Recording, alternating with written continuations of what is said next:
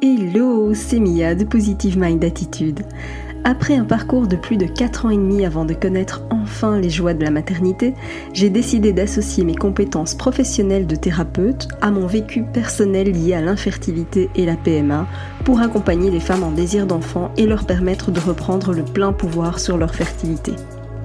Si tu veux agir pour ne plus subir, tu es au bon endroit. Que tu sois suivi médicalement ou non, mes conseils te permettront d'avoir un autre regard sur ton parcours et d'adopter une approche globale pour mettre toutes les chances de ton côté. Ensemble, brisons le tabou de l'infertilité. Si tu connais une femme qui est concernée par le sujet, je t'invite à lui partager cet épisode. Maintenant, installe-toi confortablement et c'est parti pour l'épisode du jour. Bonjour à toutes et bienvenue sur ce nouvel épisode de podcast. Je suis ravie de, t'accueillir encore aujourd'hui pour te partager en fait un, parcours incroyable, un parcours euh, d'une femme géniale qui a passé euh, énormément de d'embûches et je suis sûre et certaine que les embûches qu'elle a rencontrées, eh bien ça va te parler aussi. Et donc aujourd'hui, j'ai le plaisir d'accueillir Gwen. Salut Gwen. Salut Mia. Tu vas bien? Ça va très bien, merci beaucoup. C'est un vrai plaisir pour moi de t'accueillir aujourd'hui parce que euh, au-delà, voilà, c'est, c'est, tu fais partie du, du, programme de coaching Éclosion. C'est un programme que, que tu as suivi.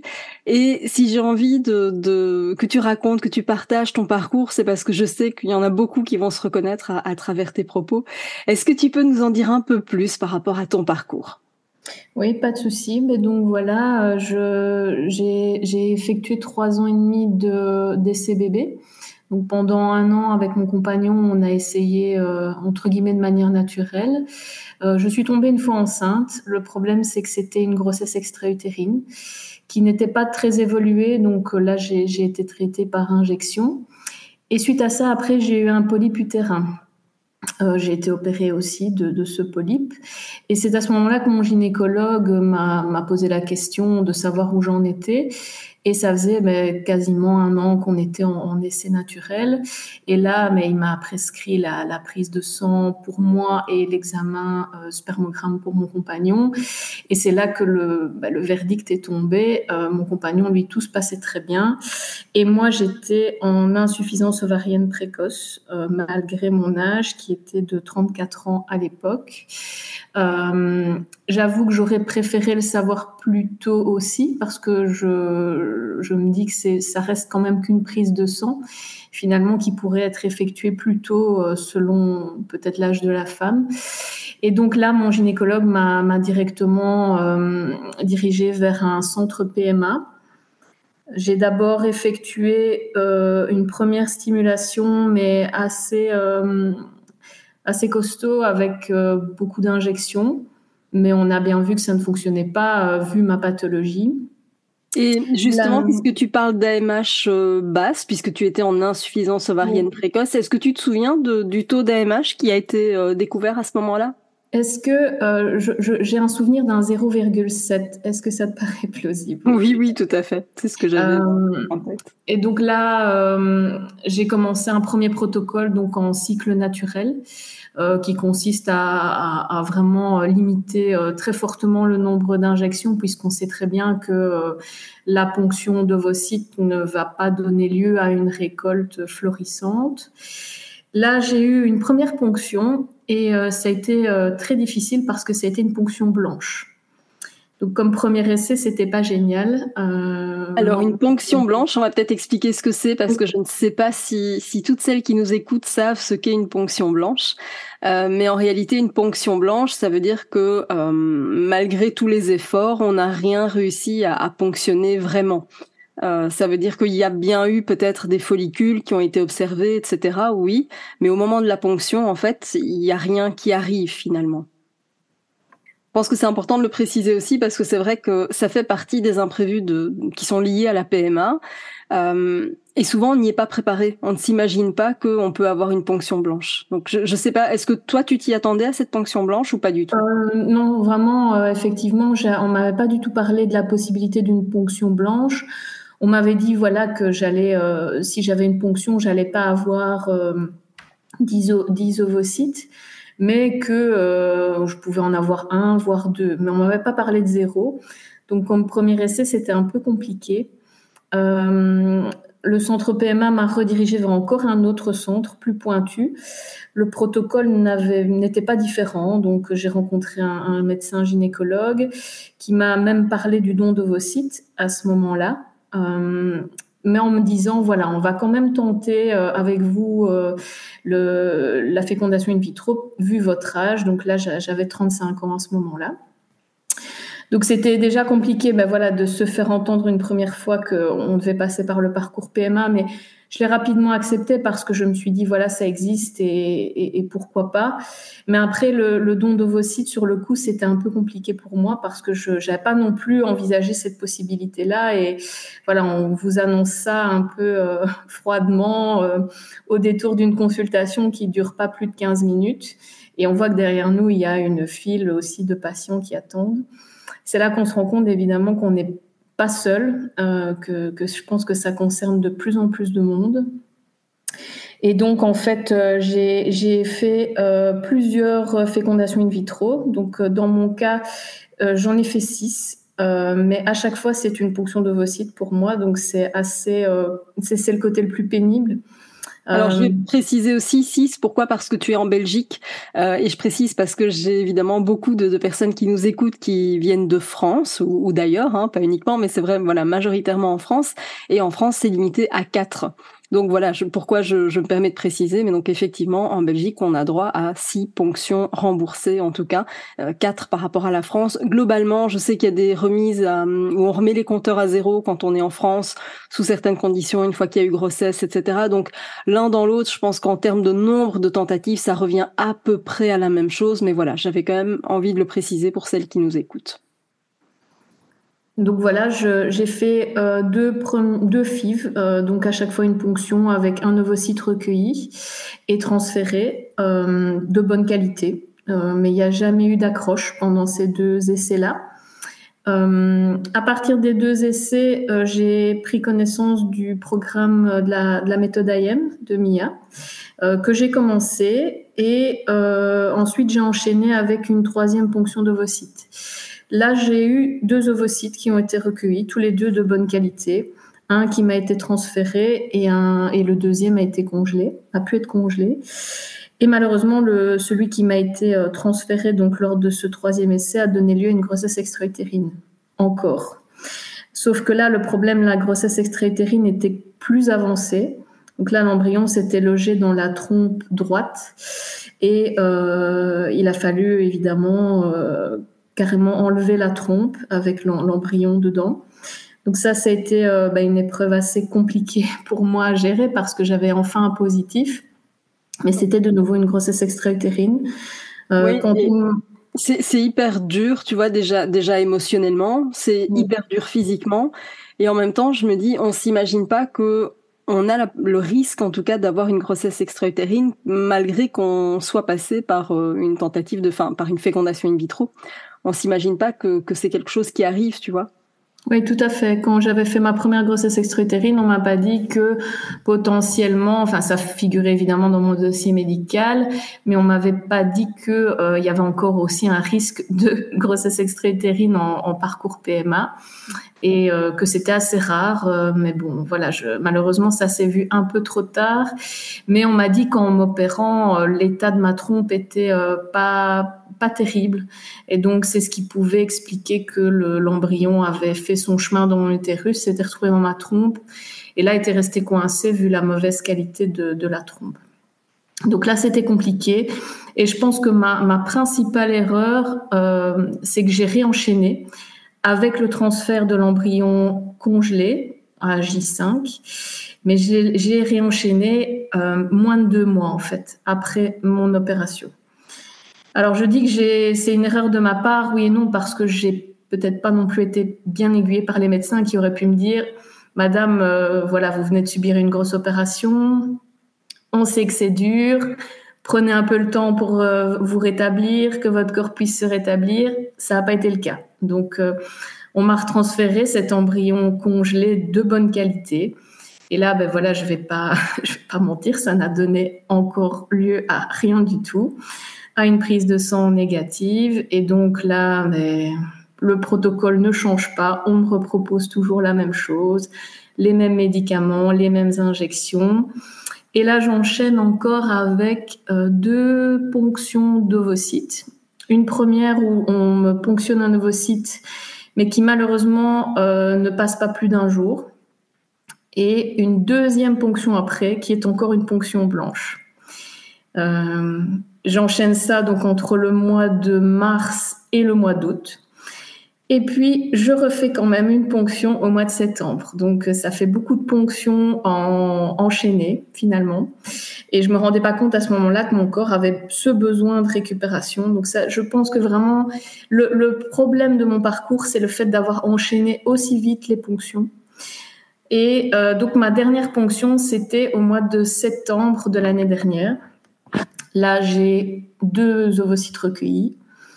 Le deuxième n'a pas pu être congelé, donc on me transfère un ovocyte et encore une fois, même conclusion, prise de sang négative. Et là, je me dis, euh, il faut que je fasse quelque chose parce que de toute façon, les médecins ne me proposaient pas mieux. C'était toujours le même protocole qui revenait. J'avais encore euh, deux tentatives deux tentatives, en tout cas remboursées par la mutuelle en Belgique, puisque comme j'avais eu euh, un transfert congelé, c'était une, euh, ça ne compte pas en tout cas heureusement.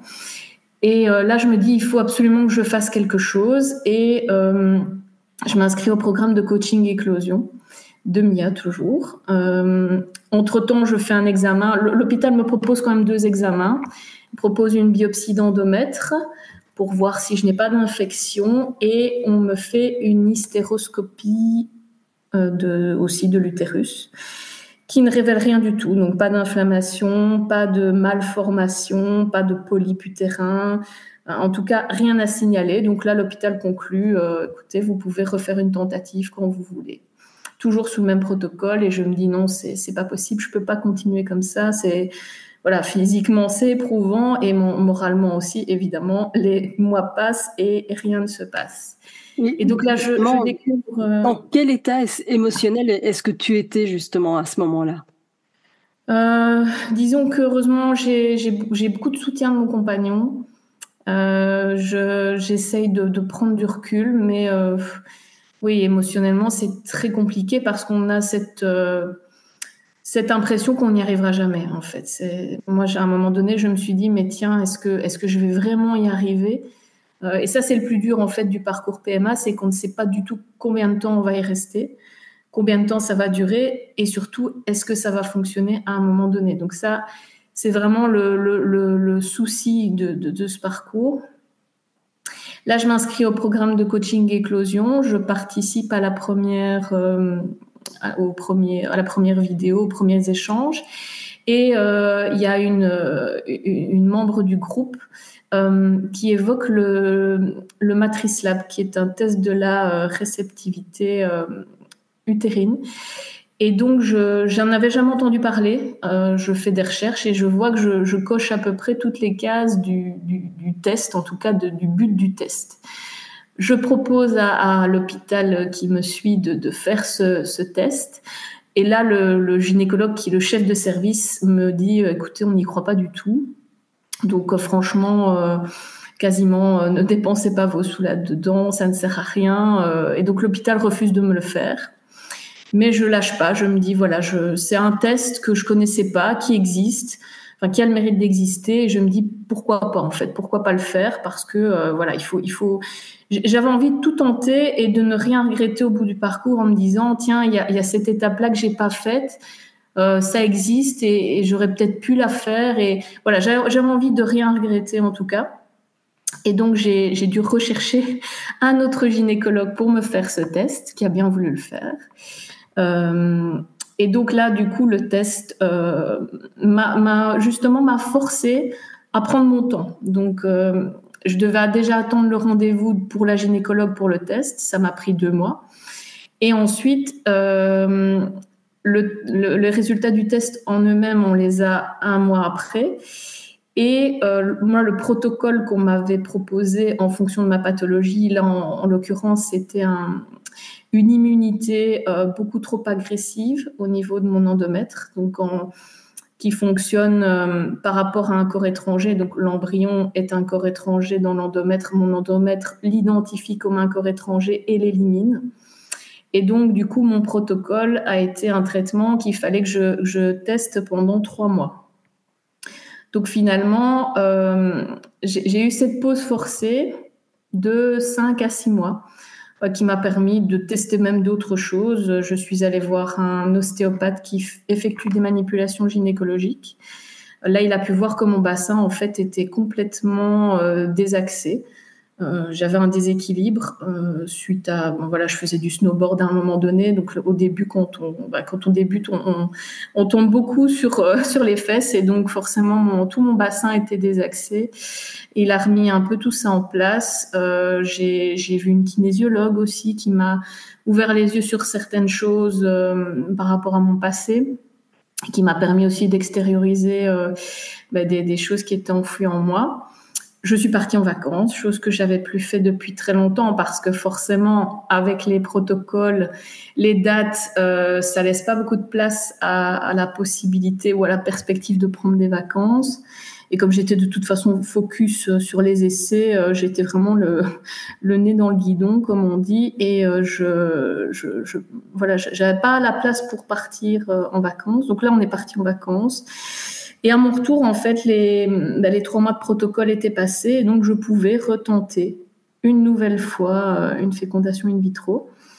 Donc j'ai fait ma ponction, j'ai eu deux ovocytes recueillis, et euh, le deuxième malheureusement n'a pas survécu pour la congélation, mais le premier euh, m'a été transféré.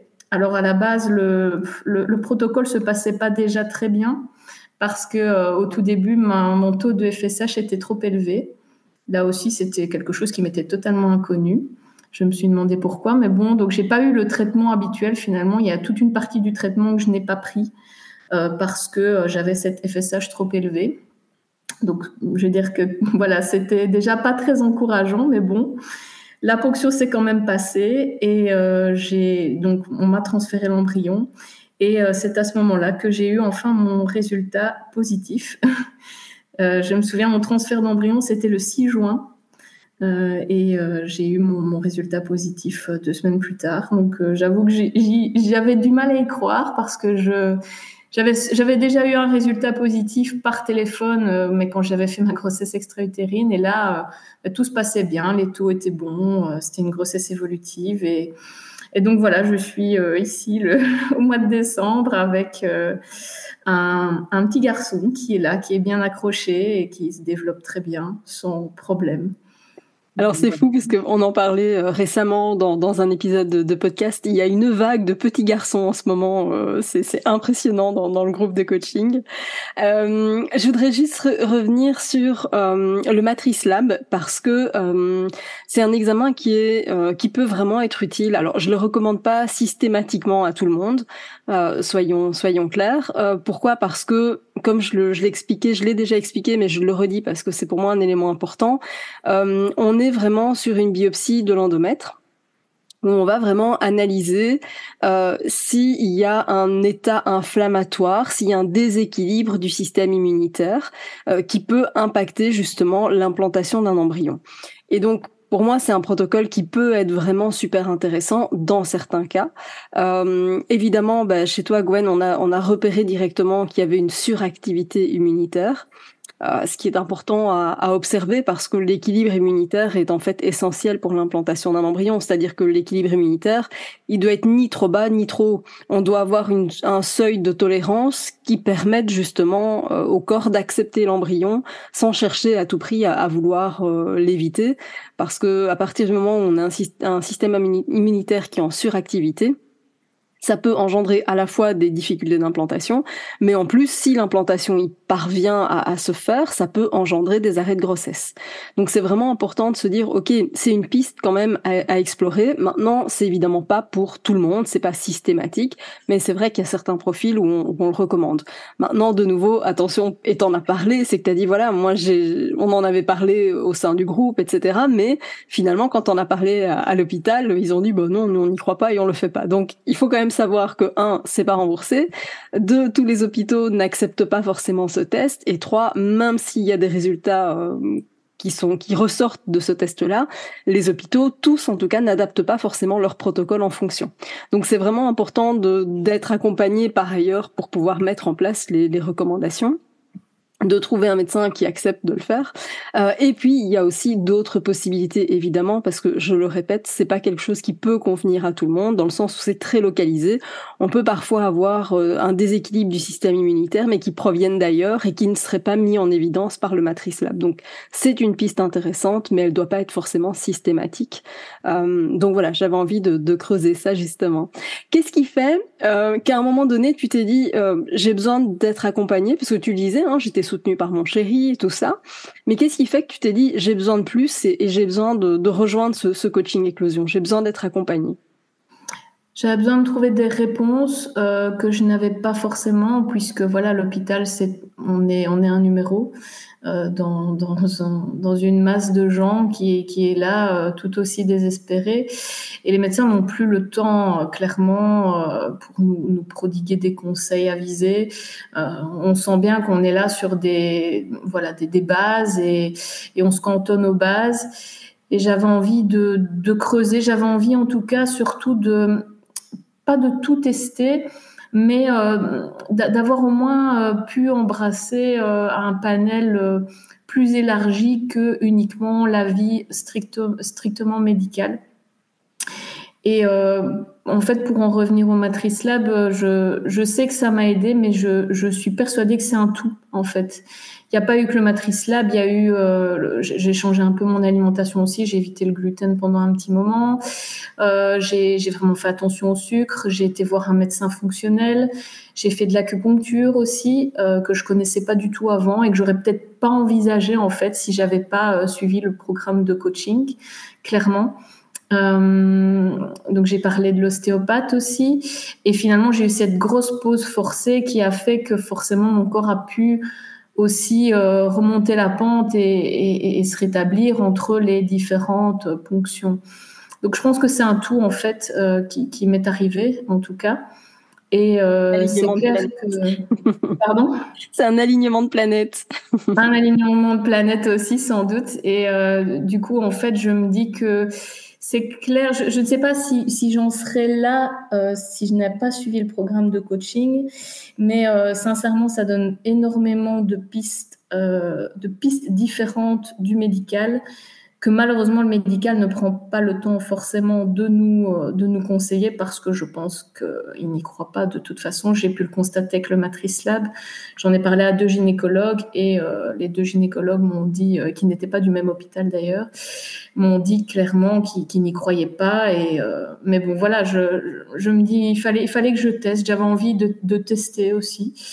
Et euh, je pense que c'est aussi de la, persévérance, euh, de, se dire, voilà, il y a des choses qui existent, on les tente, même si on n'aurait peut-être pas forcément euh, essayé. Donc voilà, je pense que c'est le, le, coaching, c'était, ça a été un tout en fait. Ça a été une partie aussi de la réussite qui m'a permis de me diriger vers des alternatives auxquelles j'aurais euh, sans doute peut-être pas pensé, ou alors que peut-être j'aurais découvert par moi-même, mais il m'aurait fallu sans doute encore plus de temps. Euh, donc voilà, clairement, euh, moi je pense que ça a pu accélérer les choses, si je peux parler comme ça, mais en tout cas, voilà, sur les six mois de pause forcée, finalement, j'ai appris tellement de choses euh, qui m'ont permis d'avancer aussi, et, et aussi le fait de d'être dans un groupe de personnes qui vivent la même chose, mais ça, ça permet de, se sentir moins seul, évidemment. Et aussi de voir que d'autres y arrivent, ça, ça donne de l'espoir, euh, évidemment, pour la suite. Euh, j'adore parce que, en fait, tu es passé finalement d'une AMH très basse à 0,7 à euh, on vous recommande un don de vos sites on enchaîne les tentatives mais on n'y croit pas à finalement euh, une grossesse qui est euh, qui, qui, se passe bien ou, qui est en fait issue aussi de, de tes propres enfin de vos propres gamètes à, tous les deux donc c'est quand même voilà c'est c'est comme quoi il faut pas toujours écouter non plus ce qu'on vous dit. Quand, quand je dis euh, accepte le diagnostic mais refuse le verdict, ben t'en es encore une fois la preuve. Parce que en fait personne n'a de boule de cristal et que, et que tout reste possible. On peut le tourner comme on veut, mais je trouve ça vraiment juste euh, fantastique. Alors, ça ne veut pas dire que le don d'ovocytes ne doit pas s'envisager, pas du tout. Il y a effectivement des circonstances où c'est plus que bénéfique et c'est une super opportunité. Mais dans ton cas, c'était encore tellement prématuré pour envisager ça. Rien n'avait été fait en fait au moment où on t'a parlé du, du don d'ovocytes. Il y avait encore tellement de possibilités. Oui, tout à fait. On m'a dit, euh, on va quand même tenter euh, l'expérience avec vos, propres gamètes parce que vous êtes encore jeune. Donc à l'époque, euh, c'était le médecin qui m'avait dit ça. J'avais 35 ans. Et quand j'ai fait mes deux premières ponctions d'ovocytes, j'ai eu un, un, entretien téléphonique avec lui. Et il m'a dit, bah, écoutez, perdez pas espoir parce que c'est assez spectaculaire qu'on ait quand même pu recueillir à chaque fois un ovocyte de très bonne qualité. Alors j'étais un peu étonnée quand il m'a dit c'est assez spectaculaire parce que c'était un peu, euh, enfin moi je, trouvais ça un peu exagéré quand même peut-être aussi. Euh, et c'était la, même personne qui m'avait parlé du don de vos sites. Donc euh, voilà, je, je, me dis aussi effectivement il faut pas forcément prendre ça comme une fatalité, en tout cas le, le verdict médical, parce que bah, clairement dans mon cas c'est vrai que ça a fonctionné. Alors ça a mis du temps. Mais encore une fois, moi, je, pense vraiment aussi que le fait d'enchaîner, de vouloir enchaîner, a été n'a vraiment pas du tout été bénéfique pour moi. Même si on a envie évidemment d'y arriver, d'y arriver le plus vite possible, parce qu'on voit que le temps passe, parce qu'on voit que d'autres personnes tombent enceintes entre temps, et c'est ça qui est le plus frustrant, c'est de, de voir que d'autres y arrivent alors que euh, voilà ils prennent pas forcément soin d'eux, et, euh, donc c'est ça qui fait aussi qu'on a cette envie d'enchaîner. Mais ce que je reproche aussi, c'est que le, voilà, les, médecins euh, ne vous disent pas non plus euh, laissez à votre corps le temps de récupérer au moins ne serait-ce que trois mois. Euh, sincèrement, moi, toutes mes tentatives, je les ai enchaînées en moins de trois mois à chaque fois, euh, y, y, compris celles euh, post-grossesse extra-utérine, post-opératoire. Et euh, moi, je suis persuadée aussi que ça a été un, un très gros frein dans mon parcours. Alors, je, j'avertis toutes celles qui, qui envisagent de rejoindre le, le coaching éclosion, c'est, c'est presque une condition sine qua non. Hein. C'est, c'est que quand vous rentrez, je vous dis bon, ok, maintenant on va mettre sur pause un peu. Pourquoi on va mettre sur pause? Parce qu'on va prendre le temps de ressourcer le corps. En fait, le corps c'est pas une machine. Et en même temps, je te rejoins tellement dans ce que tu dis, c'est-à-dire que il y a tellement de facteurs qui font que tu te sens pressé par le temps. Euh, que ce soit parce qu'effectivement tout le monde autour de toi y arrive alors que toi tu galères, euh, que ce soit parce que bah, évidemment l'air de rien, de toute façon avant même de rentrer dans le parcours PMA, il s'est passé un nombre, euh, enfin un délai déjà énorme entre les, les premiers rendez-vous, les prises de sang, les examens, les rendez-vous pour obtenir les résultats des examens, etc. Bah, finalement parfois on perd euh, quasiment un an, si pas plus, et selon évidemment euh, les hôpitaux dans lesquels on est, selon la région dans laquelle on est, dans, laquelle on habite, bah, les délais peuvent être plus ou moins longs. Et donc quand on arrive seulement enfin en PMA, on a quand même déjà souvent un long parcours derrière. Et donc on arrive déjà en étant épuisé. Et puis là, qu'est-ce qui se passe? C'est qu'on va vous dire attention, vous avez tel âge et donc euh, il faut plus tarder.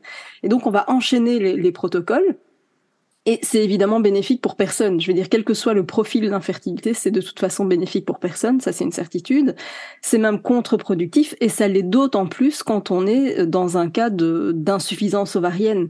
Euh, c'est vraiment important de le, le, préciser parce que, en gros, c'est on demande au corps finalement de, de produire dix fois plus que ce qu'il ne ferait en temps normal, mais on lui donne zéro temps de récupération. Enfin, c'est juste pas possible en fait.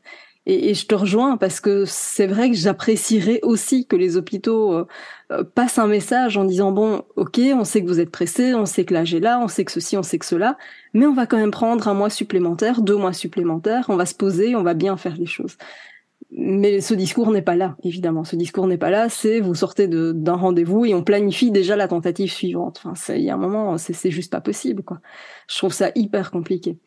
Qu'est-ce que, qu'est-ce que ça a changé pour toi de, de rejoindre ce, programme de coaching finalement? Euh, Disons que j'ai pris conscience euh, de, de, la lourdeur du parcours, mais en même temps euh, de, la lourdeur par rapport au médical, mais de sa légèreté par rapport à, à toutes les alternatives qui ont été proposées et qui permettent finalement de se recentrer beaucoup sur sur nous-mêmes surtout, euh, parce que on a tendance un peu à, enfin un peu même beaucoup à s'oublier dans ce parcours finalement. Euh, donc ça permet de, se recentrer sur soi-même, de, justement en testant ces alternatives, c'est de, penser à soi. Euh, et moi, ça m'a appris tellement de choses. Voilà, je ne connaissais pas du tout l'acupuncture, mais j'estime que ça m'a ça m'a appris beaucoup de, beaucoup de choses et je, je l'utilise encore. J'ai une sage-femme qui vient euh, tous les mois euh, me faire un monitoring et en même temps, elle me, fait un peu d'acupuncture et euh, voilà, à la base, j'avais peut-être du mal à y croire et finalement maintenant je me dis mais ça m'a beaucoup aidé. Euh, l'ostéopathie, euh, je, ne connaissais pas ça dans le sens euh, des manipulations gynécologiques et que ça pouvait remettre tout le bassin en équilibre. Et, finalement, ben voilà, ça m'a permis aussi d'avancer dans mon parcours. Donc je pense que voilà, moi c'est le côté alternatif au médical que, dont j'ai pris connaissance grâce au, coaching que j'ai tenté et euh, qui m'ont vraiment permis d'avancer euh, finalement beaucoup plus que le que les essais euh, liés strictement au médical. Je suis persuadée que c'est un tout, vraiment un tout qui font, qui ont, qui a le, tout a fait que qu'à un moment donné ça ça a fonctionné. Au-delà du fait d'avoir fait cette grande pause. je pense que c'est vraiment tout mettre dans la balance a permis de d'avoir un, enfin un essai positif. Ça, c'est une évidence pour moi. Alors, je trouve ça super important ce que tu dis parce que tu sais aussi à l'inverse, euh, je vois d'autres femmes qui euh, ont tout testé, euh, mais vraiment dans tous les sens. Tu vois, elles ont déjà fait naturopathie, elles ont déjà fait ostéopathe, acupuncture, etc. Elles ont fait plein de trucs. Mais en fait, elles ont tellement tout fait de tout partout, mais finalement, c'est pas forcément au, au, bon moment, tu vois, c'est pas forcément avoir testé les bonnes choses au bon moment. Et c'est aussi ça que j'essaye d'apprendre aux, femmes qui rejoignent le programme de coaching éclosion, c'est qu'on va travailler sur tous les piliers en simultané. Et souvent, ce que je vois, c'est que ben on a travaillé chacun de son côté évidemment, mais on a travaillé un pilier à fond. Mais on a oublié qu'il y avait une complémentarité. Je disais tout à l'heure à Gwen, il y a eu euh, cet alignement de planètes et c'est vraiment ce que je dis à toutes, c'est vraiment un alignement de planètes sur lequel on va travailler. Mais pourquoi? Pour travailler tous les piliers justement en parallèle et pas en faire un, souvent au détriment des autres. Parce que imaginons, on fait de l'acupuncture, on fait de la naturopathie, on fait de trucs, c'est super. Mais est-ce qu'on a vraiment travaillé l'émotionnel à fond? Je suis pas sûre.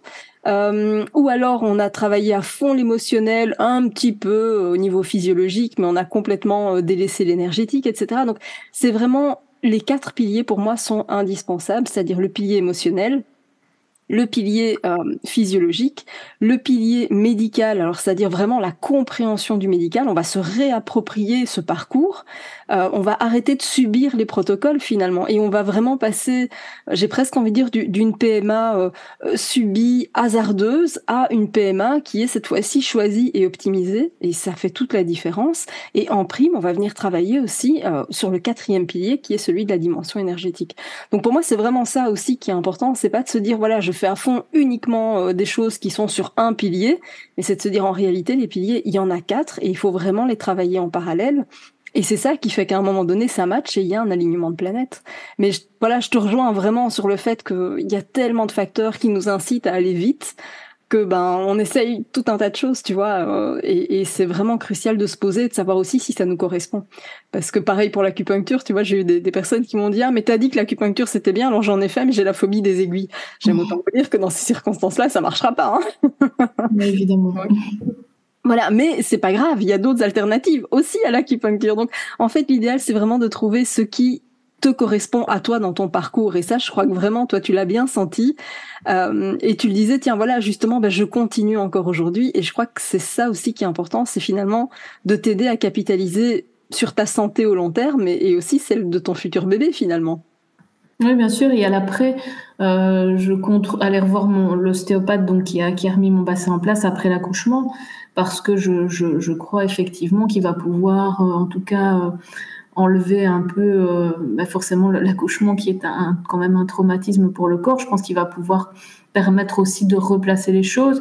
Et je suis persuadée que si j'étais tombée enceinte naturellement avec euh, donc une grossesse naturelle, ben, j'aurais pas eu forcément cette idée d'aller voir un ostéopathe après et de continuer à faire de l'acupuncture pendant pendant la grossesse. Donc clairement, ça m'a permis d'obtenir des pistes avant pendant et après, chose que je suis persuadée avec une grossesse naturelle, ces pistes-là, je les aurais même pas envisagées. Et je te promets que ça change tout. Hein. Ça change tout pour la suite, ça change tout dans la relation que tu as avec ton enfant, ça change tout dans les soins que tu peux prodiguer. Euh, moi, je le dis toujours, hein, vraiment, c'est post-accouchement. Euh, déjà, c'est une séance d'ostéopathie pour vous, mais l'ostéopathe, c'est après le, le, pédiatre, parce que bon, immédiatement, on va de toute façon euh, faire un check-up de bébé euh, au moment de l'accouchement, mais immédiatement après, dans les jours qui suivent, on, on, doit systématiquement aller consulter un ostéopathe pour pour le pour le nourrisson. Euh, ça me rend dingue parce que dans la majorité des cliniques, on vous fait venir des photographes professionnels qui coûtent une blinde, euh, mais en fait, j'ai envie de dire, on s'en fout quoi. C'est pas ça l'essentiel. L'essentiel, c'est d'avoir un ostéo euh, qui vient et, qui qui travaille à la fois sur la jeune maman qui vient de, de subir encore quelque chose de très éprouvant, mais aussi de capitaliser sur la santé de de cet enfant parce que bah, selon le l'accouchement en question ben on a besoin d'activer le système immunitaire.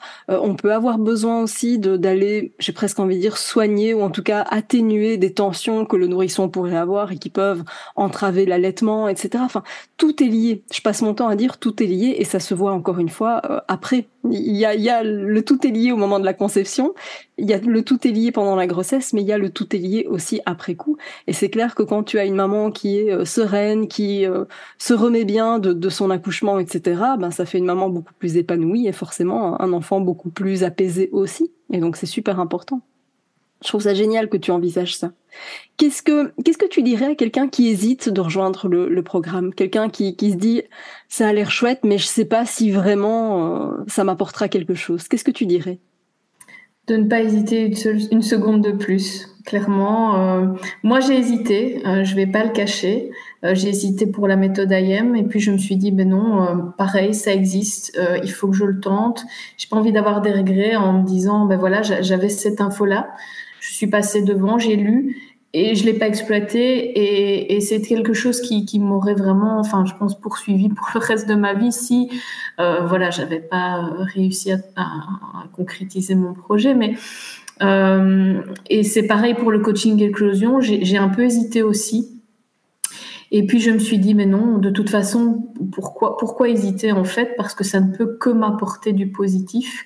Euh, dans un moment de ma vie où euh, j'étais à ma euh, ma cinquième FIV qui venait de se passer avec toujours le même résultat et on me proposait de toute façon pas plus. C'était toujours le même protocole qui allait revenir. Et donc je me dis à un moment donné, voilà, il faut que moi de mon côté, je fasse bouger les choses. Et en même temps, voilà, ça reste un coaching qui est très euh, abordable. Il n'y a, pas de déplacement à faire. Euh, je veux dire, on, est, euh, si on veut, on peut être dans son canapé en train de suivre la, séance de coaching. Donc voilà. Et après, les recherches qu'on peut faire sur base de ce qui a été dit, c'est aussi des recherches qui peuvent, qui sont tout à fait abordables. On fait ça sur son ordinateur. Il n'y a, a, pas des rendez-vous à prendre de longue date. Il n'y a pas de trajet, de déplacement à faire. Et donc, sincèrement, euh, moi, je pense qu'il faut pas hésiter une seule seconde. Euh, si jamais euh, l'idée vient de rejoindre le, programme de coaching, et si on a cette idée-là, si on a l'info qui est passée, il, faut le tenter parce que de toute façon, ça n'apportera que du positif de toute manière dans le parcours. Donc, voilà. En tout cas, j'ai pas de point négatif moi. À, évoquer. Peut-être c'était le, le, premier, la première, le premier échange a été un peu compliqué pour moi. À la fois, ça m'a appris énormément de choses. Donc, j'ai, voilà, on a eu le, le témoignage. Il y avait deux, deux, deux, membres qui étaient enceintes et elles ont livré leur témoignage. Ça a permis d'avoir de l'espoir en se disant, bah, tiens, justement, euh, il y a deux, deux, deux, femmes qui sont confrontées au parcours de PMA et qui y sont arrivées. Donc, ça donne de l'espoir en se disant, pourquoi pas moi? Mais en même temps, ça, moi, ça m'a un peu coupé les jambes parce que je me dis, tiens, je débarque là avec euh, tous ces essais derrière moi et euh, ben, je suis déjà confrontée finalement à, des, membres qui, sont enceintes. Et donc, du coup, là, je me suis un peu interrogée et puis je me suis dit, mais non, en fait, ça paraît tout à fait logique puisque euh, elles ont suivi le programme d'une part, elles aussi, elles sont passées par un parcours très compliqué et surtout, elles ont pu partager leur expérience euh, qui, qui, est très très utile évidemment pour celles qui sont encore en essai. Donc voilà, moi je, je, je enfin moi en tout cas ça ne m'a apporté que du positif euh, et ça m'a permis surtout vraiment d'explorer des pistes que je n'aurais jamais pu explorer, je pense, par moi-même, ou alors j'aurais vraiment mis un temps beaucoup plus beaucoup plus long pour ça. Et, euh, donc voilà, je, je n'ai que du positif à dire en tout cas, et ne pas hésiter à rejoindre le programme. Adorable. Mais tu vois, c'est, tu soulèves un point important, c'est que c'est vrai que c'est complètement différent dans le sens où tu croises une femme enceinte dans la rue, euh, ça, ça peut euh, faire remonter des, des, émotions qui sont pas très agréables et, et, c'est tout à fait normal parce qu'en fait, ça nous renvoie au fait que, que ça marche pas. Euh, et en même temps, on sait très bien aussi que euh, quand on est confronté à, à, ce parcours, on va faire des recherches toutes sur Internet et on va tomber sur des forums, par exemple. Et quand on tombe sur les forums, c'est des forums qui datent, c'est des vieux trucs. Mais ils sont toujours en ligne, ils sont toujours là. Euh, et en fait, on, enchaîne les, les, témoignages qui sont en réalité négatifs, qui sont des, des, des, messages de personnes qui sont à un moment de leur vie complètement euh, désemparées, désespérées, etc. Et donc, c'est vraiment hyper compliqué. Et en même temps, je me dis, du coup, ces personnes-là, aujourd'hui, elles sont dans un tout autre moment de leur vie, mais elles ne sont jamais revenues sur ces forums pour donner la suite de leur parcours. Et c'est justement l'erreur que j'avais envie d'éviter. Et c'est pour ça qu'aujourd'hui, je, je, laisse la porte ouverte aussi aux anciennes euh, du, du, coaching. Pourquoi? Parce que ça montre que c'est possible. Et je trouve que c'est ça qui est enrichissant parce que, euh, mais comme toi aujourd'hui, Gwen, voilà, t'as as enchaîné euh, cinq ponctions et c'est la sixième qui, qui a fonctionné.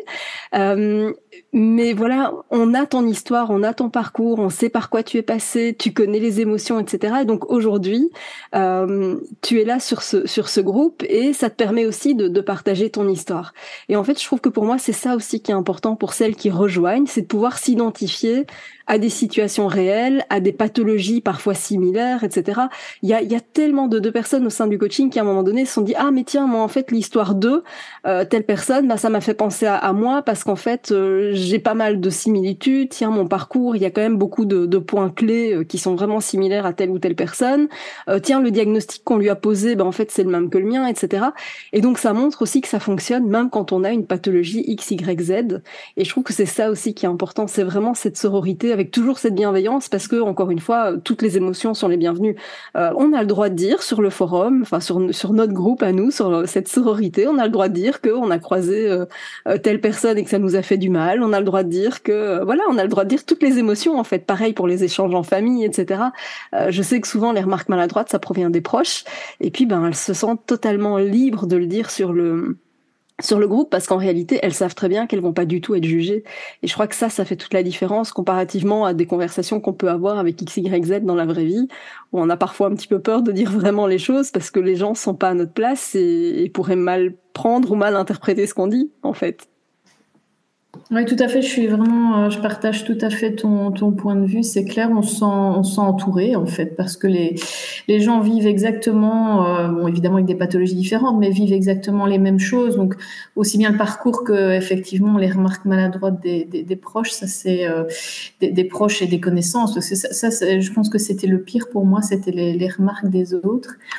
Et en même temps, euh, comme tu dis, euh, notre parcours peut faire écho à, à d'autres membres. Euh, je me souviens du, du dernier auquel j'ai participé. On m'avait posé la question de mon traitement. Deux, deux, deux filles m'ont posé la question du traitement. Et j'étais contente parce que je me dis, bah, tiens, euh, c'est la première fois qu'on me pose des questions euh, vraiment. Et je me dis, bah, tiens, c'est que mon parcours, du coup, il peut inspirer et peut servir surtout à, à d'autres personnes. Et donc, c'est vrai que, voilà, moralement, ça, fait du bien aussi de se dire, euh, voilà, j'ai subi tout ça. Il y en a d'autres, malheureusement, qui sont dans le même cas.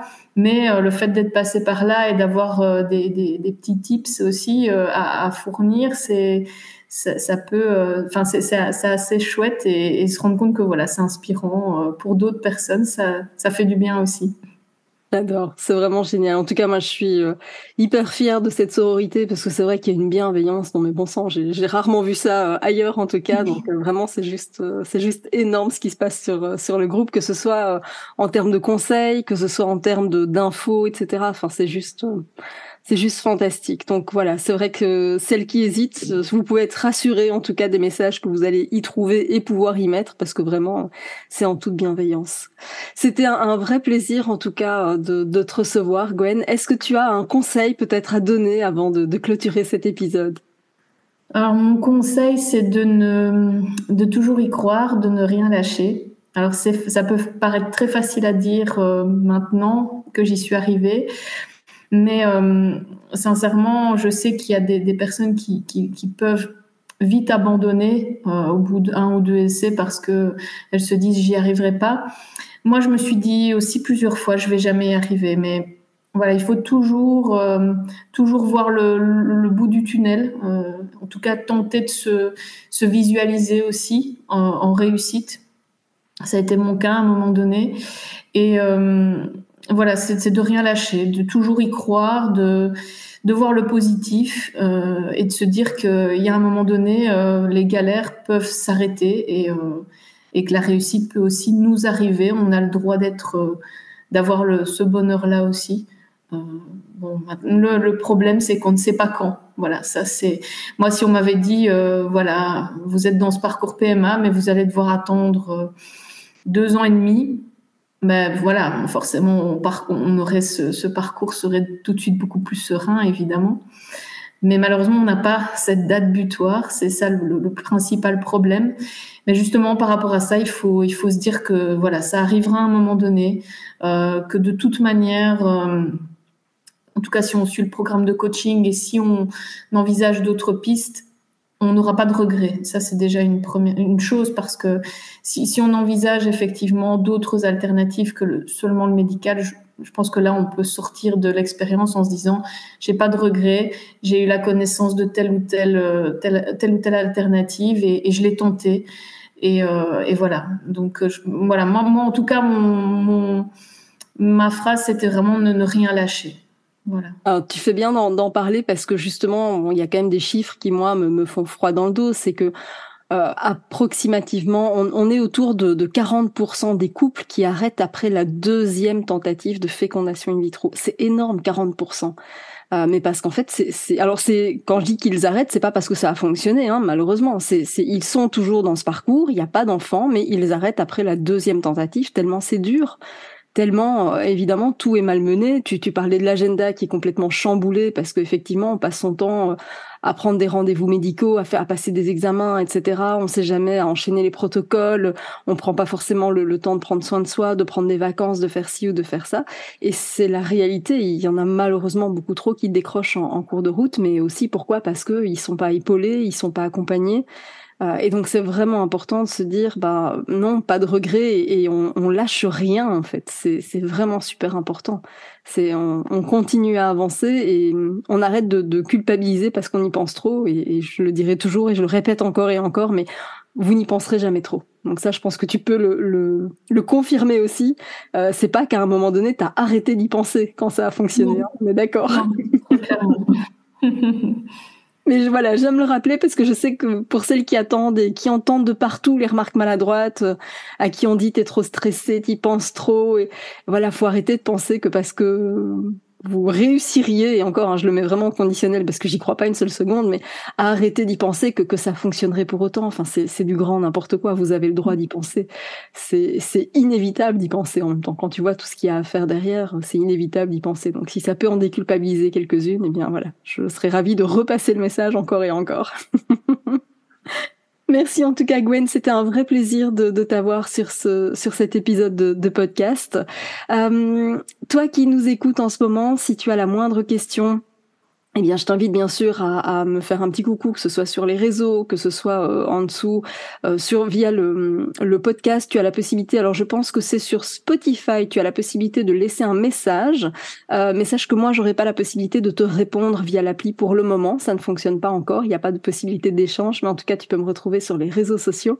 et puis, si tu sens que vraiment euh, le coaching t'appelle, si, si tu veux vraiment euh, faire en sorte de, de maximiser tes chances, d'être accompagné, euh, de rejoindre une vraie sororité et plus encore, eh bien, rejoins dès maintenant le, le, groupe des coaching éclosion. On sera un plaisir de t'accueillir parmi nous. Gwen, c'était un immense plaisir. Je te dis à très bientôt et puis que tout se passe bien pour, pour la suite de ta grossesse. Merci pour tout. Merci beaucoup. À bientôt. Salut Gwen. À bientôt. Merci d'avoir écouté cet épisode jusqu'au bout. Si tu veux aller plus loin et bénéficier de plus de conseils, télécharge maintenant mon guide offert sur positivemindattitude.fr. Pour encourager ce podcast, merci de mettre une note et ou un commentaire sur ta plateforme d'écoute. Je te dis à très vite pour un prochain épisode.